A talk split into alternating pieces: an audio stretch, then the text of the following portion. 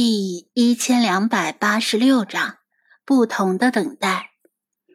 里皮特等人撤离金字塔时，菲娜听到了他们的讲话，知道他们打算等烟尘落定，然后在外面重新集结，做好充足准备之后再进入。这次凭着梅列特斯格尔的狰狞石像和天时地利将他们击退，下次就不那么轻松了。很可能将会是一场浴血死战，所以菲娜打算利用中间的喘息之机去国王墓室看个究竟。无论接下来会发生什么事，至少不留遗憾。里皮特他们的身影消失在洞外的同时，他就转身奔向更加浓重的黑暗中，冲入倾斜向上的斜坡。这条路连接着大走廊。是通往国王墓室的必经之路，他要速去速回。即使里皮特他们短时间内杀了个回马枪，希望老查能够在洞口拖延一些时间。可惜又可笑的是，人算不如天算。里皮特他们此次进入沙漠，做好了一切周详的准备，却没有料到魔鬼之海的地下是一片被挖空的矿洞。当菲娜感觉到大地剧烈的震颤，连金字塔都在簌簌摇晃的时候，她猜到预想中的浴血死战大概是不会来了。他放慢脚步，既然这样，就没必要着急了。不同于大金字塔那徒有其表的大走廊，除了大之外就乏善可陈。这条大走廊的两侧同样放置着成对的动物神石像，两两之间彼此肃然对视。挑高十几米的天花板上雕刻着繁复的星辰，星辰可能是用宝石镶嵌，星辰之间以金线连接，闪闪发光。石像间杂乱地堆放着不可计数的黄金和珠宝，无论是数量还是质量。都要高于王后墓室，即使因两千年的岁月而蒙上尘土，也无法完全掩盖他们的璀璨。能看得如此清晰，菲娜也很惊讶。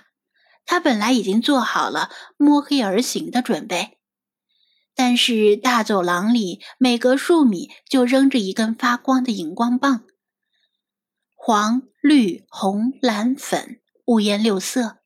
把原本沉闷压抑的墓道点缀的像是圣诞夜跳楼大甩卖的商店橱窗，着实令他哭笑不得。地上有荧光棒，却没有明显的脚印，这种踏灰无痕的功力，即使老茶都做不到，证明荧光棒是从空中被丢下的。轰隆！塔外传来一声沉闷的巨响，紧接着塔身猛地一晃，头顶上的灰尘扑朔而下，大走廊的成对石像都随着这一晃而从原位上滑动了少许。菲娜本能地调整身体重心，躲开了向他划来的一尊石像，却懒得抖掉头上的灰，反正身上全是灰。几百万吨重的金字塔一旦晃了第一下，就很难再保持稳定了，因为塔基发生了倾斜。倾斜就意味着肯定有一侧的地基受到了成倍的重压。塔下不是泥土，而是貌似坚固，实则脆弱的岩石和矿脉。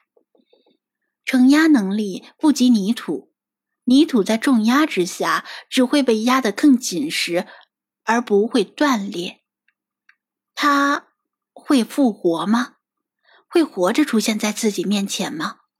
就像神谕所预示的那样。菲娜清楚这种事恐怕连万分之一的机会都没有，但既然神谕给了他希望，他就要亲眼看看才能够罢休。毕竟，他的视线逐一扫过五颜六色的荧光棒，毕竟他身边。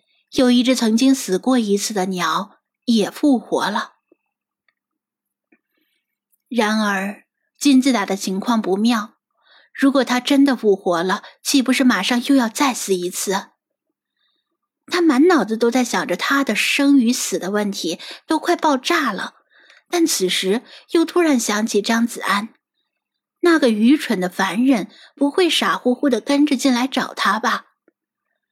菲娜敢于不急不忙的冒险深入，因为他知道自己是猫，即使爆破出来的洞口先沉入地下，他也有相当的把握从南侧外墙的通风道逃离。那个笨拙的凡人可没这个本事，应该不至于蠢到心里没数，跟着进来吧。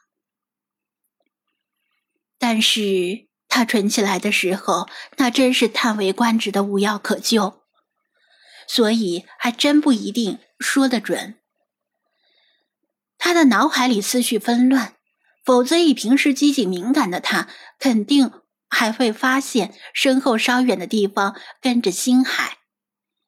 星海没有靠近，一直保持着半条通道的距离，在因为震动而位移的石像间躲躲藏藏。黑白双色的毛发倒成了不错的保护色。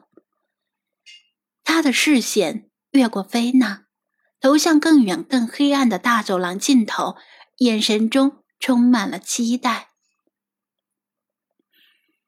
菲娜胡乱猜测的时候，星海已经知道将会发生什么。那是跟菲娜任何一种猜测都不同的事件走向，哪怕是最疯狂的猜测。历史不会记载那个瞬间，很多很多年之后，人们才会知道那可能是历史长河中最重要的一个节点。星海像是听到什么声音一样，回过头。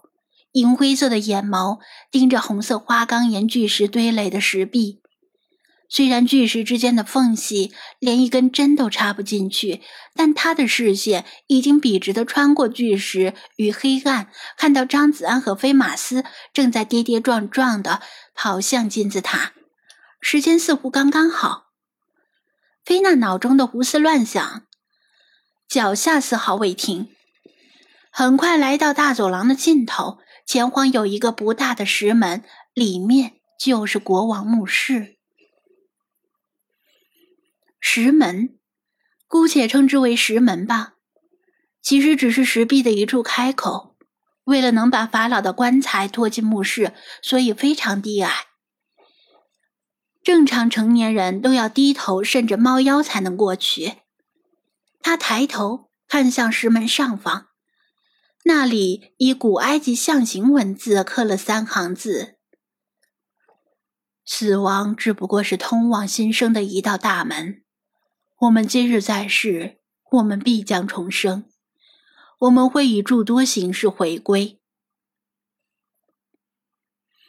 菲娜喃喃念出了这三句话，同时也是古埃及复活仪式的悼词，其中充满了人类对于死亡的抗拒和对于。永生的渴望，刻下这三句悼词的人也未必真的会相信法老会复活，因为古埃及漫长的数千年历史中，没有任何一位伟大的法老曾经活着走出金字塔。